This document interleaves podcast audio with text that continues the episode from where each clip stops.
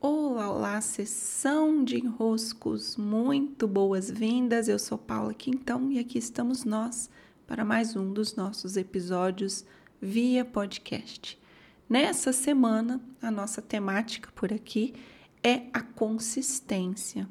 A cada semana, um vídeo traz o tema da semana, tema de transformação, para termos oportunidade de aprofundarmos mais, eu vou trazendo os podcasts diários para vermos outras nuances.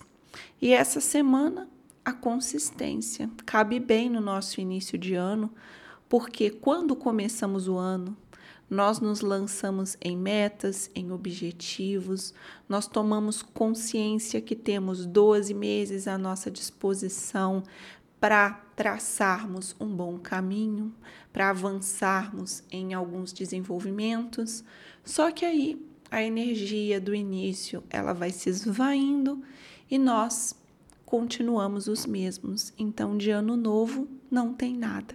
E é por causa desse risco de não nos transformarmos, não nos tornarmos um ano novo, que a consistência é tão importante porque é na consistência que a prática vai acontecer. É no dia a dia que eu vou poder pegar essas metas e transformar a mim mesmo em ações na direção desses objetivos.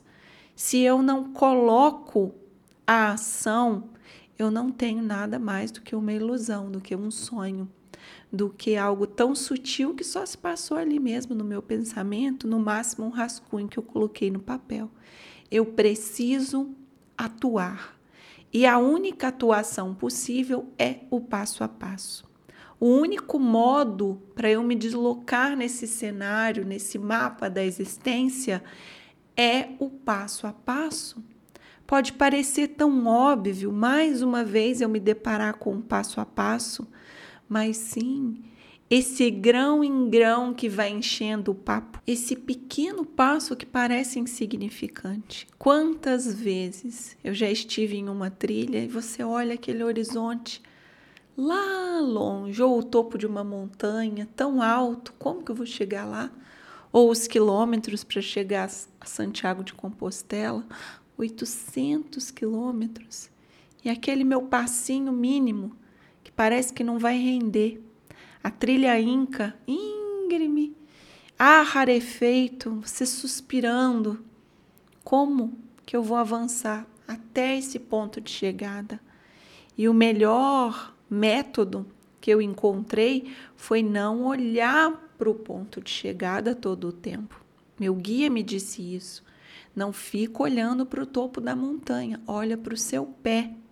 Ou seja, eu preciso olhar para o meu passo ele parece bem insignificante, ele parece nada, mas não é insignificante. É graças a um passo depois do outro que muitos quilômetros vão ser percorridos. Quantas vezes nós já ouvimos essa máxima? Quantas vezes?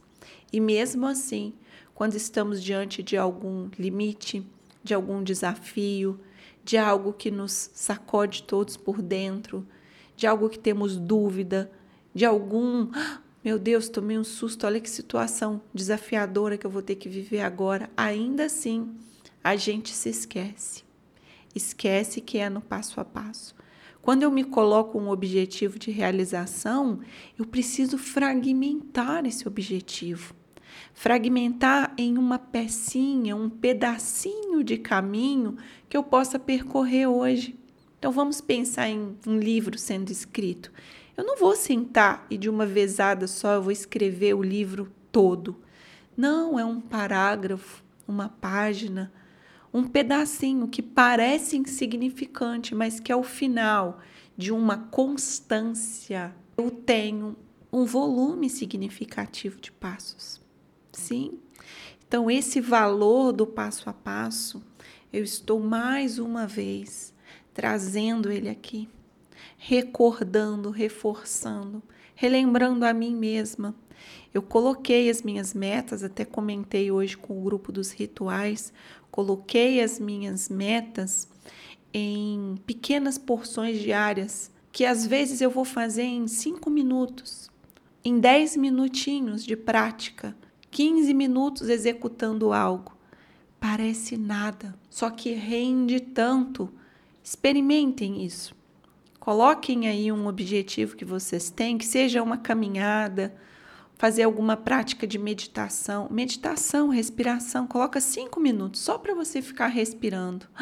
Meu Deus, quanto rendem, rendem cinco minutos?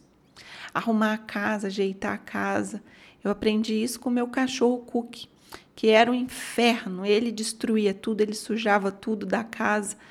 E eu tinha que colocar ali 40 minutos de manhã para mais ou menos manter a coisa organizada. Aquilo criou em mim tanta prática, 40 minutos cronometrado, e eu movia tanta coisa, eu ajeitava tanta coisa. Às vezes um guarda-roupa que nunca fica arrumado, 15 minutinhos guardando roupa por dia, tá sempre arrumado. Uma casa que você fica 10 minutos todo dia mantendo arrumada, 10 minutos já rende tanta arrumação. Se eu coloco o tempo a meu favor e vivo esse tempo em presença, muitos passos eu posso dar dentro de um tempinho curto e que rendem. Rendem porque se eu me mantenho constante ali, esses passinhos de cada dia ao final se tornaram um volume, como eu disse.